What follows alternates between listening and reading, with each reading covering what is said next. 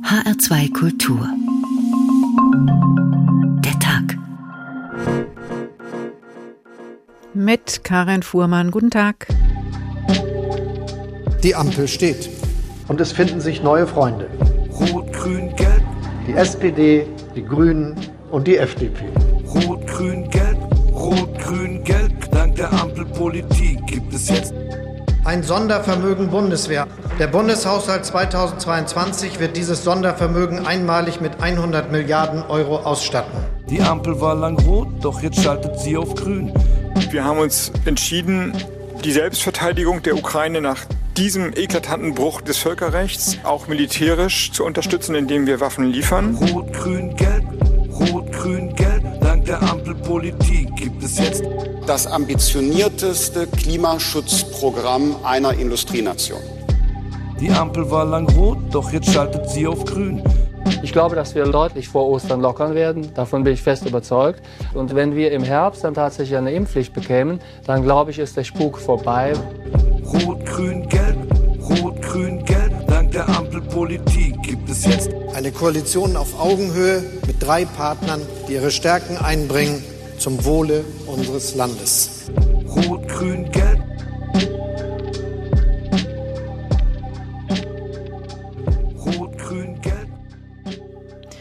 Diese Ampel muss jetzt stark sein. Büro einräumen, Strukturen aufbauen, Antrittsbesuche, so sahen früher die ersten 100 Tage einer Regierung aus. Schließlich galt für diese Zeit eine Art Schonfrist. Erst danach wurden die ersten Regierungsschritte hart und kritisch beurteilt. Als die neue Regierung mit der Vereidigung von Kanzler Olaf Scholz am 8. Dezember startete, da waren die Corona-Pandemie noch und die Ukraine-Krise schon da. Und jetzt, nicht einmal 100 Tage später, haben wir Rekordinfektionszahlen und aus der Krise ist ein Krieg geworden. Das hat die Regierungsaktivitäten auf den Kopf gestellt. Der grüne Wirtschaftsminister Habeck stimmt Waffenlieferungen zu, der liberale Finanzminister Lindner drängt auf den schnellen Ausbau der erneuerbaren Energien und der sozialdemokratische Gesundheitspolitiker Lauterbach wird vom Mahner zum Minister, der sich irgendwie mit Lockerungen zur Unzeit arrangiert. 99 Tage Ampel regieren ohne Schonfrist haben wir unsere Sendung heute überschrieben und fragen, was wird nun mit der Bewältigung der Klimakrise, der Modernisierung der Wirtschaft und überhaupt auch aus der Schuldenbremse? Wird diese Regierung noch eine Chance zur Umsetzung ihrer Vorhaben bekommen? Und welche Rolle werden die einzelnen Regierungsmitglieder dabei spielen? Anfangs stand die Frage im Raum, wo ist eigentlich Scholz? Diese Frage stellt sich auch im Roman Die Akte Vaterland von Volker Kutscher, der uns als kleinen Ausflug an die erste Verkehrsampel Deutschlands führt.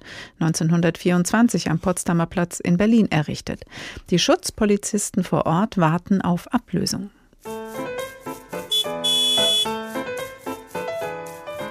Laut Bericht war es gegen 15.30 Uhr aufgefallen, dass die Ampel auf dem Potsdamer Platz für Stresemannstraße und Friedrich-Ebert-Straße Dauerrot zeigte. Irgendjemand hatte das der Zentrale der Verkehrspolizei gemeldet und die Zentrale hatte einen Verkehrspolizisten, der ganz in der Nähe im Einsatz war, damit beauftragt, am Potsdamer Platz nach dem Rechten zu schauen. Der Schupo ließ den Verkehr aus der Leipziger Straße anhalten und schaltete die Stresemannstraße wieder auf grün. Schweißperlen standen ihm auf der Stirn. Er drehte sich wieder um zu Oberkommissar Böhm. Eigentlich sollte Kollege Scholz hier Dienst tun. Und? Hat die Zentrale irgendeine Erklärung gehabt? Ist Scholz vielleicht krank? Der Wachtmeister schüttelte den Kopf. Nein, Oberkommissar. Unterwachtmeister Scholz müsste jetzt eigentlich da oben stehen und den Verkehr regeln. Seine Schicht hat um 14 Uhr begonnen. Schon seltsam. Kollege Scholz ist sonst sehr zuverlässig.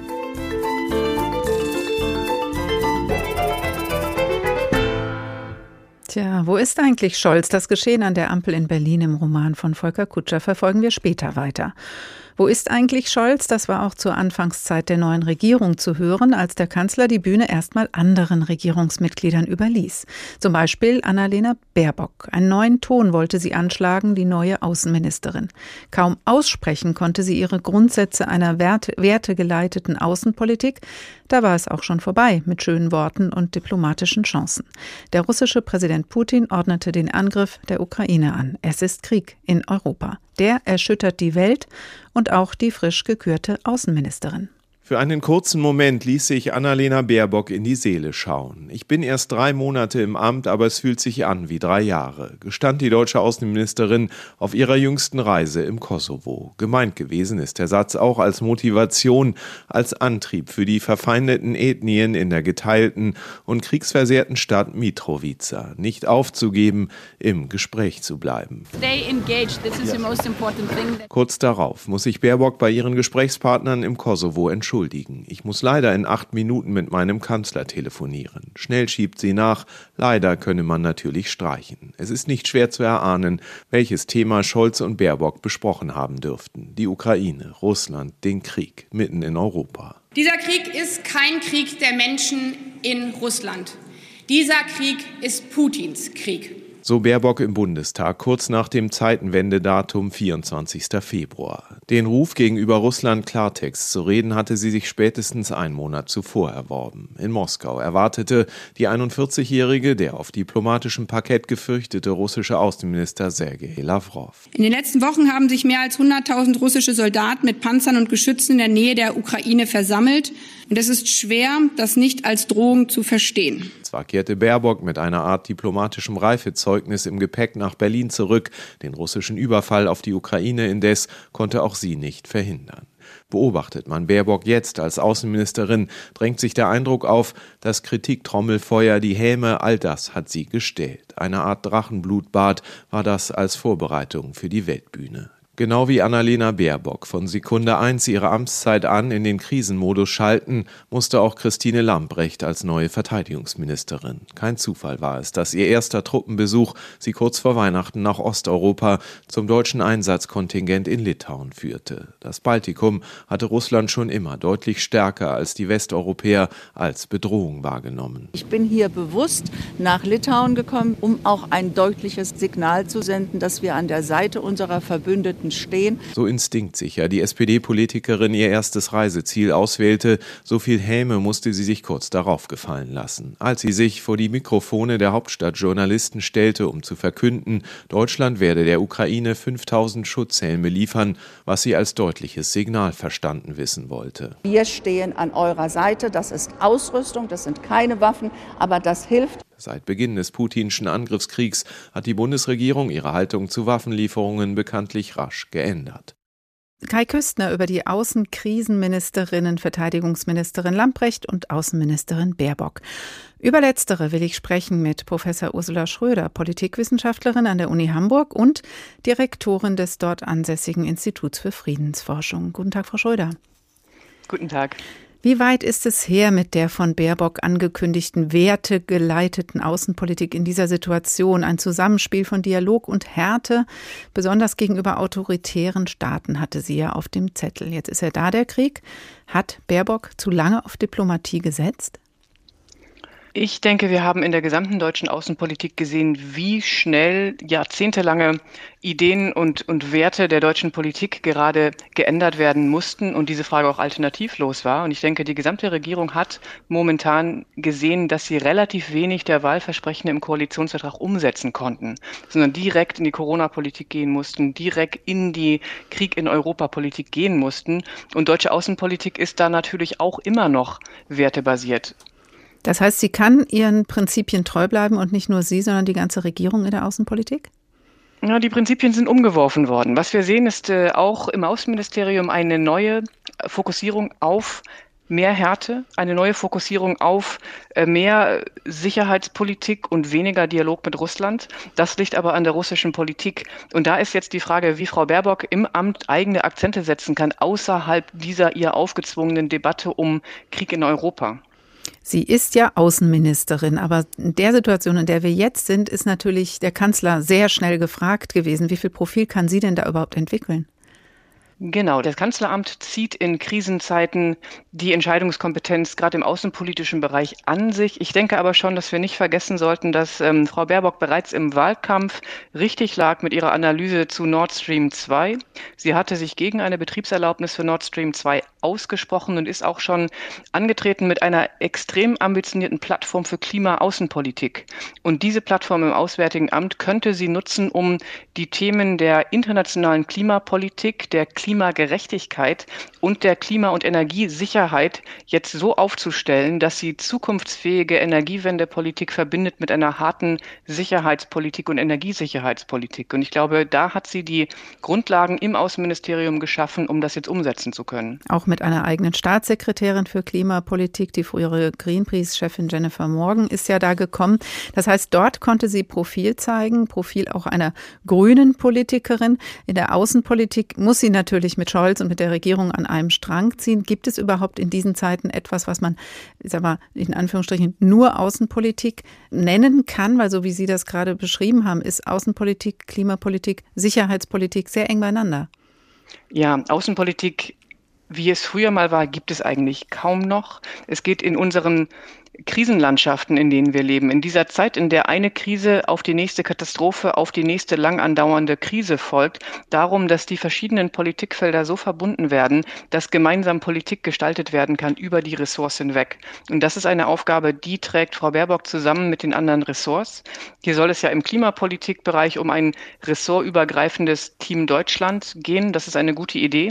Das muss sich jetzt aber auch in der Sicherheitspolitik zeigen, wie stark die Ressorts miteinander sprechen und miteinander miteinander kohärent und strategisch vorausschauend agieren können. Das war in der Vergangenheit nicht immer der Fall. Braucht es denn dafür vielleicht ein eigenes Instrument, ein Gremium? Ja, sicherlich. Es gab ja in der Wahlkampfzeit die Debatte um einen nationalen Sicherheitsrat, also einen Ort, eine Arena, wo deutsche Entscheidungsträgerinnen zusammenkommen können, um strategischere Entscheidungen treffen zu können. Das hat es leider nicht in den Koalitionsvertrag geschafft. Und die Frage ist jetzt, wie die außen- und sicherheitspolitische Architektur der Bundesregierung so umgebaut werden kann, dass Entscheidungen auch jenseits dieser aktuellen Stunde der Exekutive, wo schnell gehandelt wird, aber auch längerfristig gut zusammengearbeitet werden kann. Wird es das dann noch geben? Also wenn es im Koalitionsvertrag nicht steht, aber man jetzt diese Dringlichkeit so stark spürt, kann es so einen nationalen Sicherheitsrat noch geben? Kann er noch eingerichtet werden? Er könnte eingerichtet werden. Ich habe die Debatte noch nicht gesehen. Das bin ich nicht sicher, ob das kommen wird. Es wäre sicherlich sinnvoll, da die außenpolitische Architektur der Bundesregierung in den letzten Jahren unter der Vorgängerregierung eher durch schwerfälliges Handeln aufgefallen ist und durch wenig vorausschauendes Handeln. Und das muss sich jetzt ändern. Das tut es jetzt ja gerade auch. Die Frage ist aber, wie hält man das auf der Strecke? Wie kann man das auf lange Zeit auch so lassen? Das sagen Sie auch als Friedensforscherin? Das sage ich auch als Friedensforscherin. Ob es ähm, deutsche Außenpolitik ist Friedenspolitik. Das wird, und das äh, vertraue ich drauf, auch in der Zukunft so sein. Auch für eine Friedens- und Sicherheitspolitik, die momentan unter Herausforderungen steht, die wir so ja seit Jahrzehnten nicht gesehen haben, wird Kohärenz und strategisches Handeln gebraucht. Wir brauchen Friedenssicherung, wir brauchen Sicherheitspolitik und wir brauchen gute Formen der Energiesicherheit. Und das muss zusammengedacht werden, sonst funktionieren auch die friedenspolitischen Anteile nicht. Nochmal zurück zur Person Annalena Baerbock, die Außenministerin. Sie war ja aus, in der Wahlkampfzeit äh, heftigen Vorwürfen ausgesetzt und zu Amtsantritt ähm, war auch zu hören, sie sei zu unerfahren für diese Aufgaben. Sie ist die erste Frau in diesem Amt, sie ist die jüngste zugleich. Agiert Baerbock glaubhaft genug auf der internationalen politischen Bühne, dass diese Themen vom Tisch sind? Außenministerin Baerbock hat eine sehr gute, eine sehr professionelle Figur gemacht. Sie war sehr präsent. Sie hat in entscheidenden Gremien, denken wir an die UN-Generalversammlung, sehr klar und sehr pointiert gesprochen und hatte ja überhaupt keine Schonfrist, sondern ist direkt in diesen Krieg gerasselt und hat dann Sätze gesagt, die gut waren. Das heißt, wenn es um Krieg und Frieden geht, ist heraushalten keine Option. Das war ein Satz, den sie gesagt hat, den ich sehr gut fand und der auch einen neuen Ton in die Außenpolitik gibt. Ich denke, das sieht gerade sehr gut aus und ich, wir werden sehen, wie sich das äh, auf Zeit jetzt entwickelt. Annalena Baerbock bringt einen neuen Ton in die deutsche Außenpolitik, sagt Professor Ursula Schröder, Politikwissenschaftlerin an der Uni Hamburg und Direktorin des dort ansässigen Instituts für Friedensforschung. Besten Dank. Annalena Baerbock ist nur eine an den Hebeln der Ampelmacht in Berlin. Wir arbeiten uns gleich weiter durch das Kabinett. 99 Tage Ampel, Regierung ohne Schonfrist, der Tag in H2 Kultur. Vorher schauen wir noch einmal auf das Ampelgeschehen am Potsdamer Platz in Berlin, Anfang der 30er Jahre. Im Roman von Volker Kutscher, Die Akte Vaterland. Der diensthabende Schupo, also Schutzpolizist, liebt seinen Job.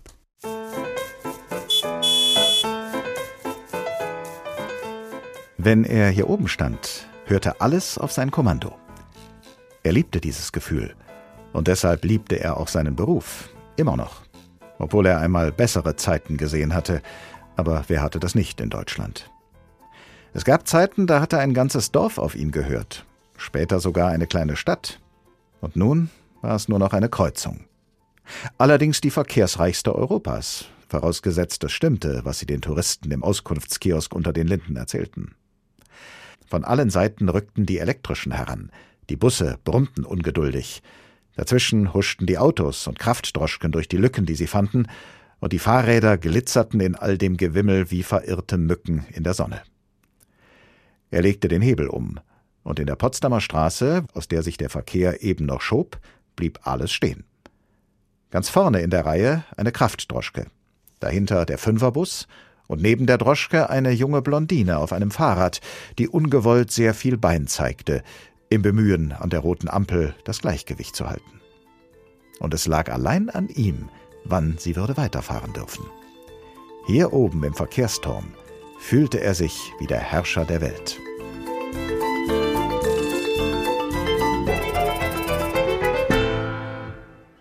Herrscher der Welt im Steuerungsturm einer Ampel. Ob die Ablösung Herr Scholz noch kommt? Später mehr aus Volker Kutschers Roman Die Akte Vaterland. HR2 der Tag. Zu den zentralen Figuren an den Ampelhebeln im politischen Berlin gehört zweifelsohne auch der Bundesminister für Wirtschaft und Klimaschutz. Den gab es so noch nie. Nicht nur der Mann, der diesem Ministerium vorsteht und zudem Vizekanzler ist, ist neu an dieser Stelle, Robert Habeck von den Grünen. Auch der Zuschnitt dieses Ressorts ist neu und dann ist auch noch eine Umweltministerin der Grünen im Kabinett, Steffi Lemke. Wohin sollte so viel Power für Klima- und Umweltschutz führen und was davon ging in den letzten 99 Tagen? Marcel Heberlein ist dieser Frage nachgegangen. 100 Tage können viel verändern. Wir können uns ja immer vorstellen. Ich bin Robert Habeck. Anfang des Jahres konnte er noch Witze machen. Keine sechs Wochen später Augenringe bis zum Kinn, todernste Miene, irrwitzige Szenarien. Wir können nicht in einen Krieg mit Russland ziehen. Wir können keinen dritten Weltkrieg auslösen. Vom Anfangs zum Arbeits in den Krisenmodus war es für viele in der Regierung ein sehr kurzer Weg. Für den Klima- und Wirtschaftsminister erst recht. Im Januar mit großen Papptafeln und Grafiken stellt Habeck seinen Plan für mehr Windräder und Solaranlagen vor. Schneller werden beim Klimaschutz, viel schneller. Das will er in den Mittelpunkt seiner Regierungsjahre stellen. Mittlerweile, im Krisenmodus, sagt er Sätze wie diesen. Es gibt keine Denktabus. Soll heißen, auch Kohlekraftwerke könnten länger laufen. Selbst dieses Schreckensszenario für den Klimaschutz scheint durch den Krieg in der Ukraine jetzt auf einmal vorstellbar, weil möglichst schnell Schluss sein soll mit Gas aus Russland. Dabei hatten auch die Grünen bis vor kurzem noch auf Gas gesetzt. Wir sagen, und auch das tut die Bundesregierung gemeinsam, dass wir kurzfristig Gas als Übergangstechnologie brauchen werden. Auch Steffi Lemke, die grüne Bundesumweltministerin, sah Gas als das kleinere Übel im Vergleich zur Kohle.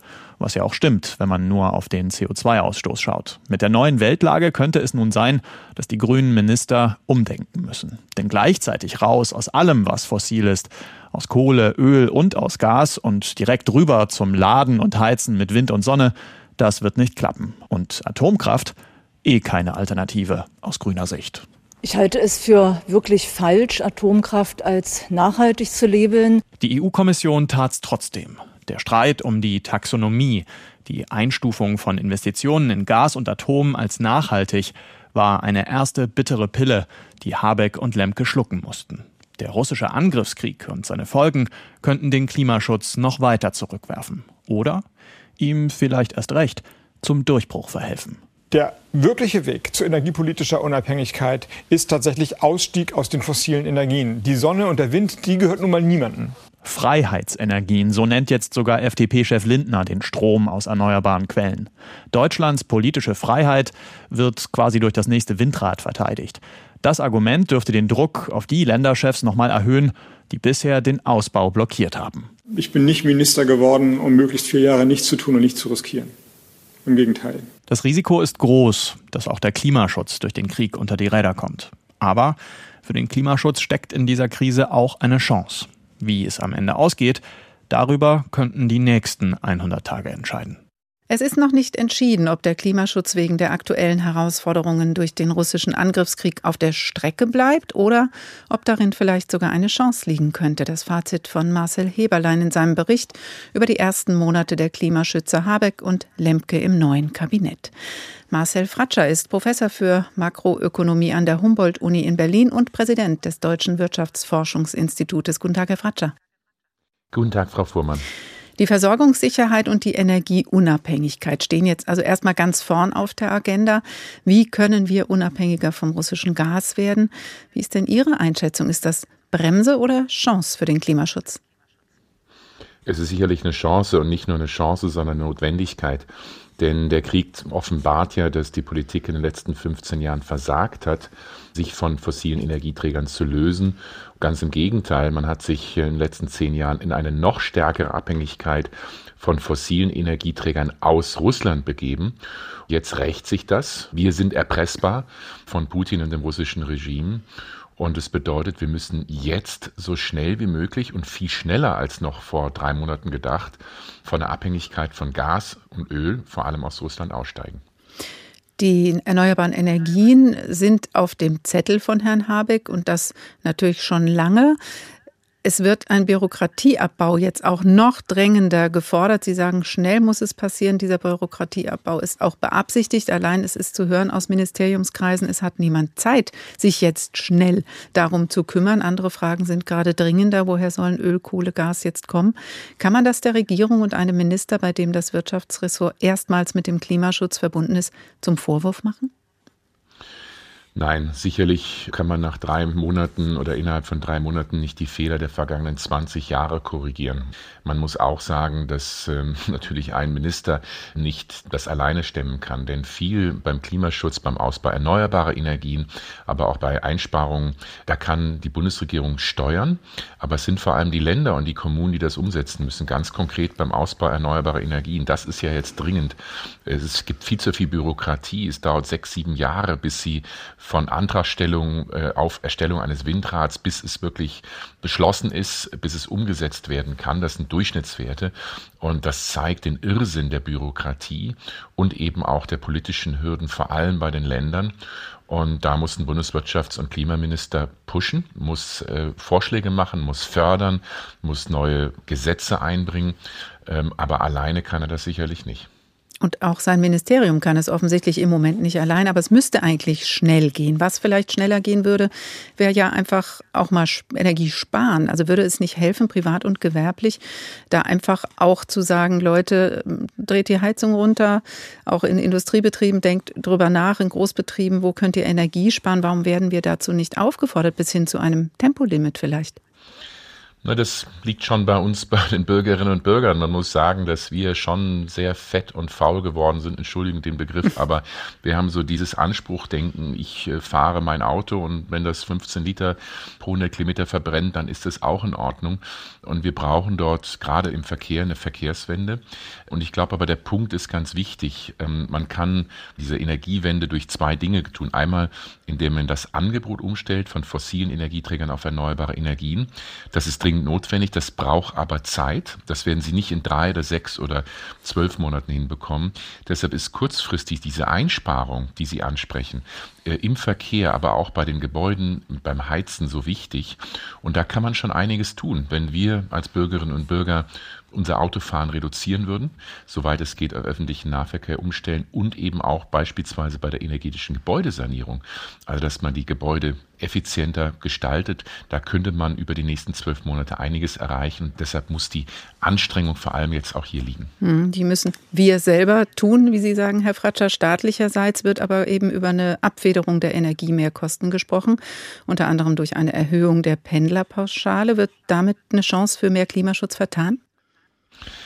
Ja, das ist das Dilemma, in dem man im Augenblick ist. Man realisiert, wir brauchen höhere Spritpreise langfristig, weil der Liter Benzin muss den wirklichen Schaden an Klima, an Umwelt, an Gesundheit widerspiegeln, den er verursacht. Das tut er im Augenblick nicht. Deshalb werden Spritpreise langfristig deutlich steigen müssen und wir werden uns auch in den nächsten fünf bis zehn Jahren auf Benzin- oder Dieselpreise von weit über zwei Euro einstellen müssen.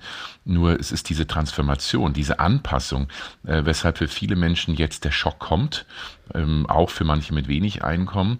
Äh, also es ist schon richtig, dass die Politik den Menschen unter die Arme greift, aber bitte zielgenau. Das tut eine Pendlerpauschale nicht oder dem Tankrabatt, der jetzt diskutiert wird. Davon profitieren eher Besserverdiener. Was jetzt benötigt ist, ist vor allem Menschen mit geringem Einkommen zu unterstützen. Die haben hohe Heizungskosten, die steigen stark ein. Die Nahrungsmittelpreise steigen. Deshalb ist für mich das Thema Spritpreisbremse, Pendlerpauschale erhöhen der falsche Weg, sondern müsste sehr zielgenau durch ein Energiegeld beispielsweise Menschen mit geringem Einkommen entlasten. Hm. Sie sprechen ja davon, dass es bis zu 10 Prozent Inflation geben könnte. Demnächst die Inflationsrate steigt. Es betrifft auch Nahrungsmittel ähm, und andere Produkte. Wenn Sie sagen, man muss da zielgenau agieren, um eben auch gerade die Geringverdienenden zu unterstützen, wie könnte das denn insgesamt aussehen? Menschen mit geringem Einkommen zu unterstützen, einmal durch ein Energiegeld, beispielsweise 150 Euro für jeden Haushalt, der weniger als 50.000 Euro Bruttoeinkommen im Jahr hat. Das würde den Menschen die Option geben, selber entscheiden zu können, wofür nutze ich das, brauche ich das fürs Benzin, brauche ich es für Heizen oder beides. Zweitens wäre für mich sinnvoll eine Abschaffung der Mehrwertsteuer, also von 7% auf 0%. Das gilt vor allem dann für Dinge wie Nahrungsmittel, Grundversorgung, dass man den Menschen dort unter die Arme greift. Und die Erfahrung mit der Mehrwertsteuer aus dem Jahr 2020 zeigt, dass ein Großteil dieser Mehrwertsteuersenkung auch an die Konsumentinnen und Konsumenten weitergegeben wird. Das wären zwei ganz konkrete Elemente, wie man sehr schnell ähm, eine Mehrwertsteuersenkung können Sie innerhalb von zwei, drei Wochen umsetzen und eben auch sozial ausgewogen Menschen entlasten. Und wenn man diese zwei Dinge tun würde, glaube ich, wären wir schon mal einen Schritt weiter. Wäre das auch im Sinne der angekündigten Modernisierung der Wirtschaft, die ja eben Herr Habeck auch ansteuert, in die Umbau der Wirtschaft in eine nachhaltigere? Und welche Schritte erwarten Sie noch? Ich meine, es sind ja jetzt eben 99 Tage, aber es sind ja noch ähm, über 1000, weil wir davon ausgehen, die Koalition bleibt und besteht die nächsten äh, Tage, Monate und Jahre. Was erwarten Sie dann in den restlichen über 1000 Tagen in dieser Hinsicht von dieser Regierung? Einen viel, viel schnelleren Ausbau der erneuerbaren Energien, eine grundlegende Verkehrswende. Wir brauchen andere Konzepte der Mobilität, also sprich auch Einsparungen von fossilen Energieträgern. Ich erwarte, dass die riesigen Subventionen von 60 Milliarden Euro, die wir in Deutschland für fossile Energieträger, also Öl, Gas und Kohle haben, schnell abgebaut werden, zügig abgebaut werden, dass es eben zumindest mal keine Verzerrungen und keine Vorteile für fossile Energieträger gibt. Und dann auch ganz konkret Unterstützung für Unternehmen, also auch dort zu fördern mit Technologie, mit Anreizen, das ist der richtige Weg. Und wir müssen es natürlich auch europäisch denken. Wir dürfen auch nicht vergessen, äh, wir agieren hier nicht in einem nationalen Raum, sondern diese Themen sind global und vor allem brauchen wir hier in Europa gegenseitig gemeinsame Lösungen. Forderungen des Präsidenten des DIW, Professor Marcel Fratscher, an die neue Regierung. Vielen Dank. 99 Tage Ampel regieren ohne Schonfrist, der Tag in H2 Kultur.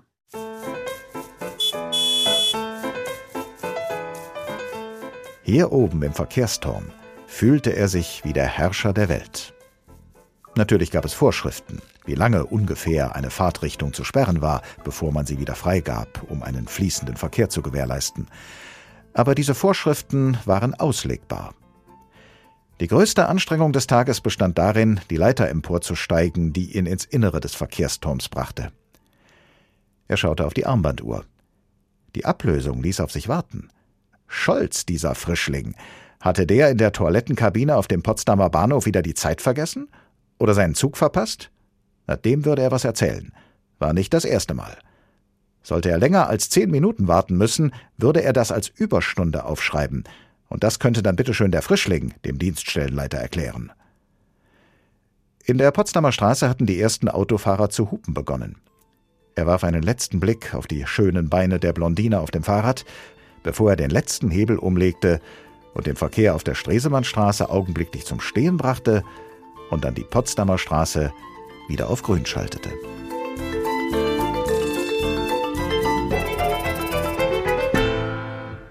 Herr Scholz, die Ablösung an der ersten deutschen Verkehrsampel in Deutschland am Potsdamer Platz in Berlin lässt immer noch auf sich warten. Wir blättern später weiter in Volker Kutschers Roman. Wo ist Olaf Scholz? Hier und heute ist diese Frage Vergangenheit. Jetzt fragt es keiner mehr. Seit dem russischen Überfall auf die Ukraine ist Bundeskanzler Olaf Scholz überall da, wo Führung und Format gefordert ist, wie Georg Schwarte nachzeichnet. In diesen Tagen fällt es manchmal schwer, den Mut nicht zu verlieren. In jenen Tagen, es war Dezember 2021, sah jener Olaf Scholz in seiner ersten Regierungserklärung noch Corona als den Gegner. Es werden im Rückblick vermutlich die unbeschwerteren Tage seiner Kanzlerschaft sein, damals, als es in der Ampel noch um Posten und Gesichter und um den Sound des Kanzlers ging. Es ist nicht wichtig, wer welches Ressort hat. Ich habe gar keins. Außer Chef zu sein. Scholz führte und dachte, Corona und die Klimaschutzwende reichten völlig als Aufgabe für vier Jahre. Alle dachten sie das. Die Annalena, der Robert, der Christian. Im Rückblick aber wird der 24. Februar der Tag werden, der die Kanzlerschaft, ein ganzes Land, vielleicht die ganze Welt änderte und eben auch diesen Olaf Scholz. Dieser 24. Februar ist ein furchtbarer Tag für die Ukraine und ein düsterer Tag für Europa. Aus dem Krisenkanzler wird über Nacht ein Kriegskanzler. Seine ersten Gedanken an dem Tag, an dem der Krieg nach Europa kam, erzählt er Kinderreportern. Ich war sehr entsetzt. Viele Tage vorher hatte ich schon befürchtet, dass das passieren könnte. Aber als das dann morgens wirklich so war, dass dort ein Krieg begonnen hat, da habe ich mir große Sorgen gemacht. Am Abend jenes Tages erleben die Deutschen dann einen Kanzler, der einst Führung versprochen hatte und jetzt Halt geben muss in einer Welt, in der alles anders ist. Liebe Mitbürgerinnen und Mitbürger, wir sind entschlossen und handeln geschlossen. Darin liegt unsere Stärke als freie Demokratien. Drei Tage später dann an einem Sonntag eine Regierungserklärung, die aus zu Gewissheiten geronnenen Wahrheiten Geschichte machte Scholz erfindet die deutsche Außen- und Sicherheitspolitik an einem Wochenende neu. Wir erleben eine Zeitenwende. Und das bedeutet, die Welt danach ist nicht mehr dieselbe wie die Welt davor. Wohl kaum ein deutscher Kanzler vor ihm erlebte in den ersten 100 Tagen seiner Amtszeit, wie aus einer Krise ein Krieg aus Europa ein Kriegsschauplatz wurde. Aus Olaf Scholz, dem bedächtigen Regierungschef, eine blitzschnelle Krisenreaktionskraft. Das verfolgt einen auch im Schlaf, klar. Aber ich, ich bemühe mich, alles richtig zu machen. Und deshalb bereite ich das gut vor. Falls dieser Olaf Scholz zweifeln sollte, unterlässt er es zumindest öffentlich. Er reist nach Moskau, trotz Putin, telefoniert seit Tagen immer wieder mit dem Mann, den er jetzt einen Kriegstreiber nennt, trifft Joe Biden in Washington, erklärt auf Englisch im amerikanischen Sender CNN, was einen gewesenen Kanzler und Lobbyisten Schröder von einem verantwortlichen Kanzler Scholz unterscheidet. He is not speaking for the government. He is not working for the government. He is not the government. I am the chancellor now. And uh, the political strategies of Germany are the one you hear from me. Es gibt nur einen Kanzler, sagt er, und das bin ich, Olaf mit dem kühlen Kopf. Es ist ganz wichtig, dass wir einen kühlen Kopf bewahren, dass wir sehr klar und entschlossen sind und vorsichtig bleiben. Und deshalb sind wir mit dieser Besonnenheit alle gemeinsam unterwegs und das ist auch richtig so. Das ist der Krisensound eines Kanzlers, den manche als hanseatisch untertemperiert empfinden. Für den Hanseaten Scholz aber geht es in seiner Wahrnehmung als Kanzler kaum herzlicher. Ich finde, dass ich sehr gefühlvoll spreche. Jedenfalls ist mein Herz immer dabei. Zeitenwende-Kanzler mit kühlem Kopf und mit Herz. Georg Schwarte über Bundeskanzler Olaf Scholz. Nico Fried ist Leiter der Parlamentsredaktion der Süddeutschen Zeitung in Berlin. Guten Tag, Herr Fried. Schönen guten Tag. Olaf Scholz wurde anfangs kritisch Zögerlichkeit nachgesagt. Von anderen wurde ihm vorgeworfen, er sei scholzig. Ist das, was ihm gestern noch angekreidet wurde, jetzt in diesen Zeiten hilfreich? Aus Zurückhaltung und Scholzigkeit wird wertvolle Ruhe? Ich sehe es etwas äh, differenziert. Äh, zum einen äh, ist es natürlich richtig, dass diese Ruhe und ähm, Überlegtheit, die er ausstrahlt oder zumindest versucht auszustrahlen, natürlich in derart krisenhaften Zeiten nicht schlecht wirkt und auch nicht schlecht ist. Das gibt den Leuten das Gefühl, glaube ich, dass sie bei ihm gut aufgehoben sind und das geben die Umfragen ja auch her, dass, dass es jetzt keine äh, Stimmung gibt, ähm, äh, dieser Kanzler, ähm, bei dem fühlen wir uns in dieser Kriegssituation unsicher. Das andere ist aber auch, dass ich den Eindruck habe, dass er seinen Auftritt auch etwas verändert hat. Dieses ganz wortkarge, dieses äh, oft grinsende oder, oder überhaupt nicht auf Fragen von Journalisten eingehend, eingehende, das hat er abgelegt. Er ist äh, direkter geworden, er erklärt auch mal was etwas ausführlicher, auch äh, antwortet jetzt auch mal auf die Fragen der Journalisten, für die er sich ja auch immer sehr höflich bedankt. Also insgesamt ist es einfach jetzt ein viel professionellerer Auftritt geworden. Und äh, eins vielleicht mal als, äh, wenn Sie so wollen, Überschrift über das Ganze wie wenig Zeit der Kanzler hatte, in seinem Amt anzukommen und das noch in äh, während äh, zwei großer Krisen, wenn man Corona und den Krieg zusammenzählt, ohne das jetzt gleichwertig ähm, zu verstehen, das ist schon ganz beachtlich, wie schnell das dann auch bei ihm funktioniert hat. Mhm. Wenigstens war er ja schon im Unterschied zu anderen vorher in der Regierung. Also eine gewisse. Ja, das ähm, ist, glaube ich, ein, ein, ein äh, Faktor, den man nicht unterschätzen sollte. Also ich meine das gar nicht persönlich, äh, aber wie, wie jemand wie Markus Söder oder Armin Laschet, das wären ja die Alternativen gewesen. Die wären aus Ministerpräsidentenposten gekommen und Olaf Scholz war immerhin schon zweimal lange Bundesminister. Also das schadet ihm mit Sicherheit nicht. Hm. Sie haben eben gesagt, das gibt schon Halt, auch in so einer Krisen- und Kriegszeit. Das äh, würde ich jetzt mal erstmal so interpretieren, dass Sie damit meinen, dass äh, nach innen, also das deutsche Volk sich dadurch besser oder damit besser aufgehoben fühlt als vielleicht mit einem anderen Regierungsstil. Aber hilft Ihnen das auch bei der außenpolitischen Profilierung, dieser Stil? Also wir sehen ja, dass er relativ schnell unter den anderen Präsidenten und Regierungschefs, mit denen er da äh, im Westen zu tun hat, offensichtlich anerkannt ist. Das heißt nicht, dass man immer gleicher Meinung ist. Das war aber beim Angela Merkel ja auch nicht so. Angela Merkel hatte ja auch oft die Rolle, gerade in Europa, wenn Sie an 2014 denken, die erste Krim- und Ukraine-Krise äh, zu vermitteln, die Osteuropäer und die Westeuropäer zusammenzuführen. Die einen hatten Angst vor Russland, die anderen wollten ihre Wirtschaftsinteressen wahren. Deutschland äh, war da so ein bisschen in der Mitte, hatte auch starke Wirtschaftsinteressen natürlich. Da hat sie immer vermittelt. Jetzt ist Olaf Scholz äh, in diesem sehr geschlossen, überraschend geschlossenen auftretenden Westen einer neben Macron, neben Biden, äh, also den sozusagen den Führern der westlichen Welt. Ähm, und er ist auf der anderen Seite offensichtlich auch von Wladimir Putin als Gesprächspartner zumindest äh, wird er ernst genommen, denn sonst äh, gäbe es keine andere Erklärung dafür, dass er jetzt schon drei oder viermal mal mit Macron, mal ohne ihn mit Putin telefoniert hat. Also er hat den Zugang sich sehr schnell erarbeitet. Und das würde ich schon sagen, ist auch ein Zeichen dafür, dass er in der Außenpolitik sehr schnell angekommen mhm. ist. Schauen wir nochmal in der Innenpolitik auf vielleicht auf den ersten Blick Widersprüche. Eben war er ja noch als Finanzminister einer, der die schwarze Null hochgehalten hat. Jetzt werden Milliarden hier und da ausgegeben. Ist es nicht irgendwann auch am Kanzler die Frage zu beantworten, wer wird das am Ende zahlen? Ja, dafür ist es wahrscheinlich noch etwas zu früh, weil wir natürlich jetzt ähm, äh, nach Corona wir wären jetzt vielleicht in die Phase gekommen, wo man äh, gesagt hätte, jetzt müssen wir mal gucken, wie holen wir das Geld eigentlich wieder rein. Dann äh, kam der Krieg und äh, gerade heute ist ja der Etat im Kabinett verabschiedet worden und Finanzminister Christian Lindner hat zu Recht darauf hingewiesen, finde ich, dass man überhaupt noch nicht sagen kann, welche finanziellen Folgen diese Ukraine-Krise hat. Aber Olaf Scholz würde es auch umdrehen. Olaf Scholz würde sagen, die Reihenfolge ist doch die, dass die Tatsache, dass ich lange und auch meine Vorgänger wie, wie Wolfgang Schäuble auf die äh, schwarze Null gedrängt haben, uns jetzt die Möglichkeit gibt, in der Krisensituation so viel Geld auch bereitzustellen, um die wirtschaftlichen Folgen aufzufangen. Und das ist ja nicht ganz von der Hand zu weisen. Das heißt natürlich nicht, dass das ewig so weitergehen kann. Aber im Moment steht Deutschland äh, auch im Vergleich zu anderen europäischen Staaten vor allem mit den wirtschaftlichen Folgen natürlich immer etwas besser da, weil man durch die strikte Haushaltsführung der vergangenen Jahre eben mehr Mittel äh, zur mhm. Verfügung hat. Das klingt rhetorisch geschickt. Ähm, er ist diplomatisch, das haben Sie jetzt beschrieben. Mit seiner Ruhe kann er auch eben eine gute Wirkung innen und außen erzielen. Aber man fragt sich trotzdem in dieser Ausstrahlung, selbst mit diesem neuen Stil, ist er eigentlich Machtmensch genug? Man kann ja natürlich nicht Kanzler sein, ohne Machtmensch zu sein. Aber ist äh, dieser kühl und klar agierende Mensch wirklich auch ähm, so viel Machtmensch, wie diese besondere Regierungskoalition es braucht?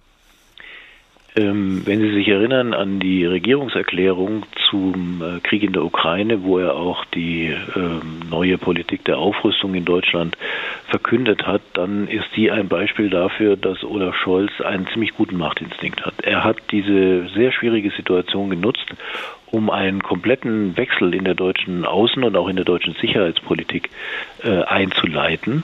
Und das hat er gemacht, teilweise ohne seine engsten Koalitionspartner wirklich im Detail darüber zu informieren. Also so wie es aussieht, wussten Herr Habeck und Frau Baerbock äh, bis zu dem Moment, wo er es im Bundestag gesagt hat, nicht, dass es hier ein Sondervermögen in Höhe von 100 Milliarden Euro mhm. geben wird. Die wussten nur, dass es äh, mehr Geld für die Rüstung geben soll, aber nicht im Detail. Und das ist, das ist ein Vorgehen. Da ist übrigens Gerhard Schröder nicht unehrlich ähnlich, der auch diesen Instinkt hatte für den richtigen Moment, um äh, gerade in schwierigen Situationen dann äh, etwas hinzukriegen, was man durch endlose Verhandlungen in normalen Situationen dann eben nicht hinbekommen mhm. hätte. Olaf Scholz, der Bundeskanzler, hat viel zu tun und das, was noch auf ihm zukommt, dem ist er gewachsen, sagt Nico Fried, Leiter der Parlamentsredaktion der Süddeutschen Zeitung in Berlin. Besten Dank. 99 Tage Ampelregierung ohne Schonfrist, der Tag in H2 Kultur. Und noch immer wartet der Diensthabende auf dem Verkehrsturm, der zur ersten deutschen Ampel am Potsdamer Platz in Berlin gehört, auf die Ablösung. Scholz soll kommen.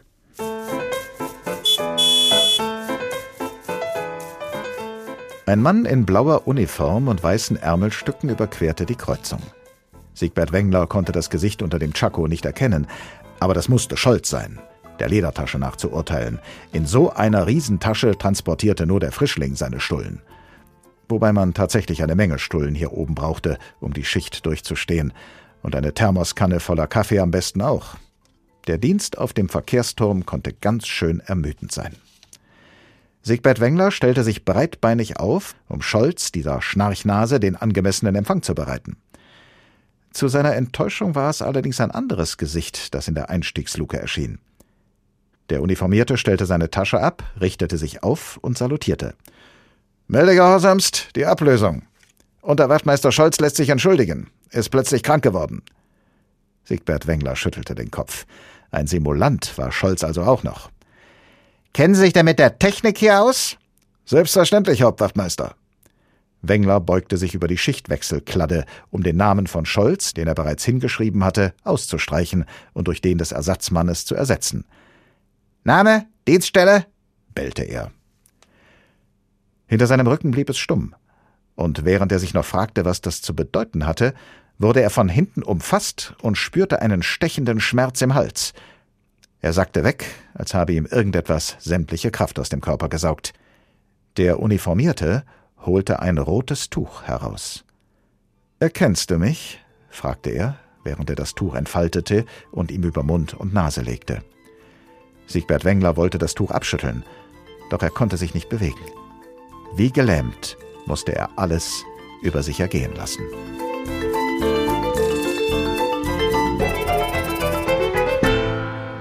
Das war aber nicht Scholz, der dem Diensthabenden an der Ampel Böses antat, das er festgehalten. Jetzt haben wir die Ampelfarben Grün und Rot uns schon genauer angeschaut. Da fehlt doch noch Gelb. Ach, das muss ich noch nachliefern. Der Roman Die Akte Vaterland von Volker Kutscher übrigens ist bei Kiepenheuer und Witsch erschienen. Und jetzt zu Gelb. Vom Bundesfinanzminister Christian Lindner hört man seit Amtsantritt sehr viel seltener, als man vom Oppositionspolitiker Christian Lindner vor der Wahl gehört hat. Dabei liegt es in seinen Händen, die Finanzen für das vielseitige und umfangreiche Krisenmanagement zu regeln. Heute wurde der Haushalt für 2022 vom Bundeskabinett gebilligt. Ein Haushalt in unruhigen Zeiten und mit erfinderischen Komponenten. Trickreich ist er. Das bescheinigt Hans-Joachim Viehweger dem Bundesfinanzminister. Kein Minister der Ampelkoalition bekam im Vorfeld international so viel Aufmerksamkeit wie Christian Lindner, wenngleich diese Aufmerksamkeit wenig schmeichelhaft war. Zwei bekannte Ökonomen, darunter der Nobelpreisträger Joseph Stieglitz, warnten davor, den FDP-Vorsitzenden zum Finanzminister zu machen. Um seiner selbst willen sollte Lindner die, Zitat, unmögliche Aufgabe erspart werden, seine vorsinnflutliche haushaltspolitische Agenda auf die finanzielle Situation von heute übertragen zu müssen.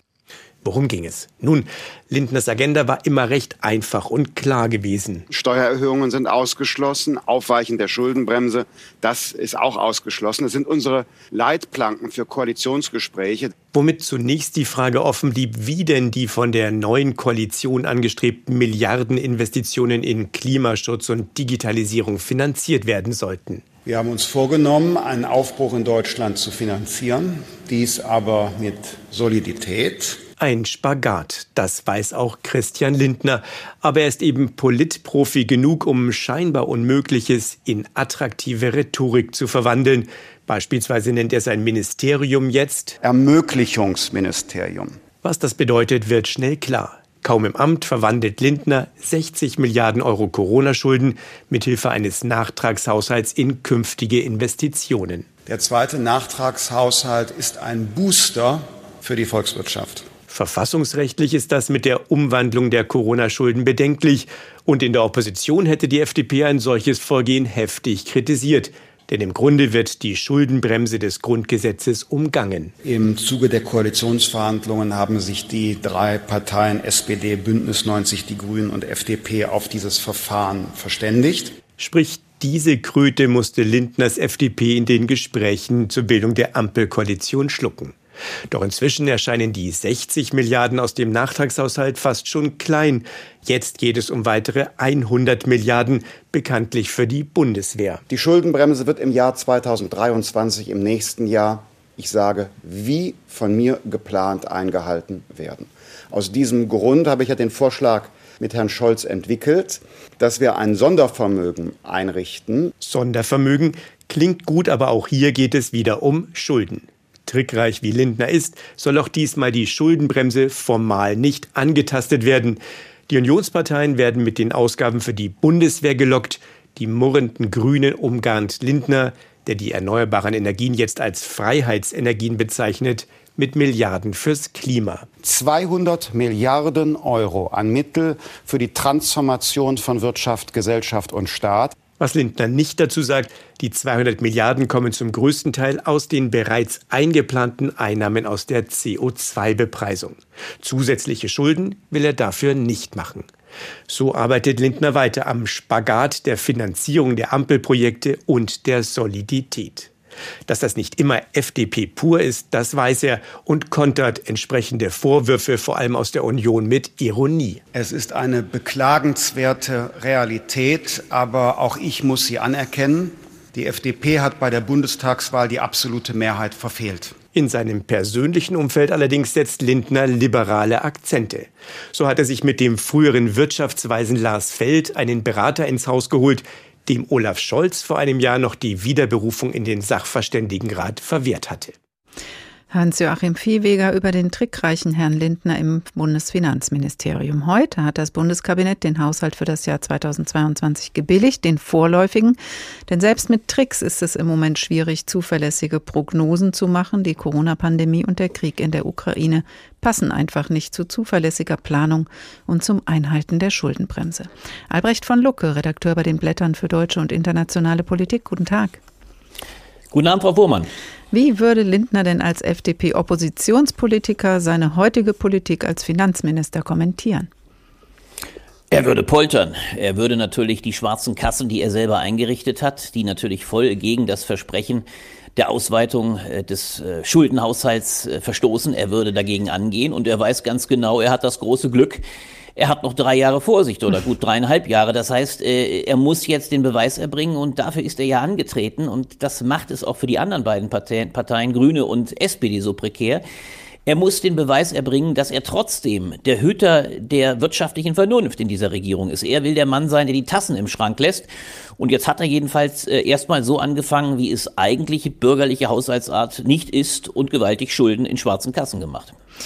Gesundheitsminister Lauterbach lässt den Wegfall aller Maßnahmen für den 20. März beschließen. Der grüne Wirtschaftsminister akzeptiert, dass es kein Tempolimit auf deutschen Autobahnen gibt und stattdessen vielleicht Tankrabatte die Spritpreise senken sollen. Verhält sich denn die FDP wirklich wie die kleinste Fraktion in dieser Koalition? Manche Beobachter sehen da schon, dass der Schwanz mit dem Hund wackelt. Naja, man muss jedenfalls feststellen, dass die FDP bis dato der ganz große Gewinner war. Das fing ja schon in den Koalitionsverhandlungen an. Sie hat alle ihre Posten durchbekommen. Sie hat es geschafft, äh, weder Steuererhöhung äh, zu beschließen. Sie hat es geschafft, alle Belastungen für die besser Situierten zu verhindern. Sie hat es geschafft, ein Tempolimit zu verhindern. Das heißt, äh, da ist tatsächlich, und das kann sich Christian Lindner ans Revers heften, er mit all dem durchgekommen, was ihm den Vorwurf, und das ist ja seine große Sorge, jetzt zumal noch unter einem Friedrich Merz, klar wirtschaftsliberal, also ein dezidierter Konkurrent, auf der äh, eher rechtskonservativen Seite, was ihm hätte zu, als FDP zur Last gelegt werden können. Er hat also gewissermaßen das verteidigt, für das er jetzt in diese, er nennt es ja explizit selber, er ist die Mitte. Er ist die liberale Mitte in einer eher linksmittigen Koalition. Er hat für sich reklamiert den Anspruch, ich bin die Mitte, derweil Grüne und Rote eher für den rechtsgrünen Rand stehen. So, damit will ich sagen, das, und das macht übrigens das Regieren für die anderen beiden Parteien so schwer, ist immer seine erste Prämisse keine Zugeständnisse machen, die mir möglicherweise Wählerinnenstimmen und Wählerstimmen äh, auf der rechten Seite kosten. Das dürfen wir übrigens nie vergessen. Wir reden gerade, auch wenn wir in einem großen globalen Zusammenhang sprechen, wir sprechen vor dem Hintergrund dreier Landtagswahlen. Äh, und Am auch 27. Diese, März ist die erste, das ist ganz da bald. Da geht es los im Saarland Im in Saarland. wenigen äh, Tagen. Äh, da ist schon die Frage, ob beispielsweise die FDP äh, den Einzug schafft, beziehungsweise da eine Rolle spielt im Landtag. Für die Grünen geht es genauso darum. Dann kommt sehr bald die viel wichtigere Wahl am 15. Mai in Nordrhein-Westfalen. Da will die FDP ironischerweise mit der CDU in der Koalition bleiben und will natürlich vor allem nicht Boden an die CDU verlieren. Das heißt, die Ironie besteht darin, dass wir eigentlich globale Herausforderungen haben, aber dass die FDP trotzdem an einem eigentlich absurden äh, Verteidigungspotenzial festhält. Sie sagt, wir wollen alle, die stärkere Schultern sind, doch letztlich von wirklichen Einbußen fernhalten. Und das halte ich in dieser Situation für eigentlich fatal. Sie haben einen Punkt gebracht. Lindner hat ja immerhin im Bereich der Ökologie mit dem riesigen Begriff, er ist ja ein Meister des Wortes, der Freiheitsenergien kenntlich gemacht, dass er willens ist, im Bereich äh, der Energien umzulenken, dass er dort auch mitzieht am Strang der Grünen. Aber auf der anderen Seite ist doch die ganz große Frage, wenn wir uns in einer so großen historischen Transformation befinden, ist es dann möglich, dass der Lebensstandard aller gehalten werden kann? Und das ist die ganz große Frage. Lindner tätigt jedenfalls dieses Versprechen. Es gibt keinerlei Abstriche. Und das ist übrigens auch die Brücke, die er in gewisser Weise zu Olaf Scholz schlägt. Beide Parteien haben kein Interesse ihrer Klientel. Olaf Scholz der Arbeitnehmerschaft äh, Lindner eher der Kapitalseite wirkliche Zumutungen äh, zuteil werden zu lassen. Diejenigen, die es aber am stärksten ausbaden müssen, das sind vor allem die Grünen. Das ist in erster Linie ein Robert Habeck, der mit dem Klimaministerium die Mega-Aufgabe hat. Mhm. Sie sagen, ähm, gelb ist die Mitte, das ist ja auch bei der Ampel so, Herr von Lucke. Jetzt ist die Aber Frage, genau. wie, wie, sortieren die drei sich jetzt in der verbleibenden Zeit, die ja nun mal das Gros der Regierungszeit ausmachen wird? Wenn die Herausforderungen durch eine Krisensituation außen so groß sind wie jetzt, dann könnte da zweierlei folgen. Man hat keinen Raum, keine Kapazität für Auseinandersetzung und Selbstzerfleischung. Das heißt, man wird äh, zusammenrücken oder äh, kleinere Unstimmigkeiten werden durch den Druck vielleicht gerade größer. Was ist Ihre Prognose? Hält die Koalition? Die außenpolitische Konstellation, bei der wir ja alle inständig hoffen können, man hört ja heute erste Zeichen einer vielleicht ja doch, was ja kaum glaubhaft erscheint, einer möglichen Einigung, was ja unfassbar wäre, wenn es der Ukraine gelungen, äh, gelingen sollte, tatsächlich diesen übermächtigen Feind dann doch zu bannen. Es scheint ja gewisse Anzeichen für eine Verständigung zu geben. Dann wäre vielleicht diese große globale Krise jedenfalls in ihrer Kriegsform gebannt. Und dann, das ist meine These, durchaus anders als Nico Fried es äh, beschrieben hat, dann beginnt eigentlich die Herausforderung für diese Koalition. Denn das, was Olaf Scholz, der ja der eigentlich entscheidende Mann ist, er ist der Mann, der die Richtlinie der Politik bestimmt. Er ist der Mann, und da wird es spannend, der die Bevölkerung letztlich in der Innenpolitik wirklich mitnehmen muss. Was er gerade gemacht hat, das Momentum der Außenpolitik zu nutzen, das hat Nico Fried völlig äh, zu Recht beschrieben, aber in Form einer Überwältigung sowohl seiner eigenen Parteien, selbst seiner Regierungsmitglieder Habeck wie Baerbock, die nichts von den 100 Milliarden wussten. Das kann dieser Mann nicht allzu oft machen und es wird um mehr gehen. Es wird vor allem darum gehen, die Bevölkerung zu überzeugen, dass dieses Konzept einer echten Transformation echte Abstriche bedeutet. Wir werden nicht mit einer bloßen äh, Veränderung in der Antriebs, im Antriebsbereich äh, daher, um, rumkommen. Es wird nicht reichen, nur die ganze Automobilflotte äh, von Öl auf Elektro umzustellen. Nein, eine wirkliche Transformation wird eine große Begründungsnotwendigkeit auch des Kanzlers verlangen. Und da sehe ich die größten Schwierigkeiten. Wenn das alles an den Grünen und an Robert Habeck hängen bleibt, äh, dann wird diese Koalition keinen Erfolg haben mit diesem Riesenthema. Und die Corona-Pandemie ist ja auch noch nicht vorbei. Albrecht von Lucke, Redakteur bei den Blättern für deutsche und internationale Politik. Ganz herzlichen Dank.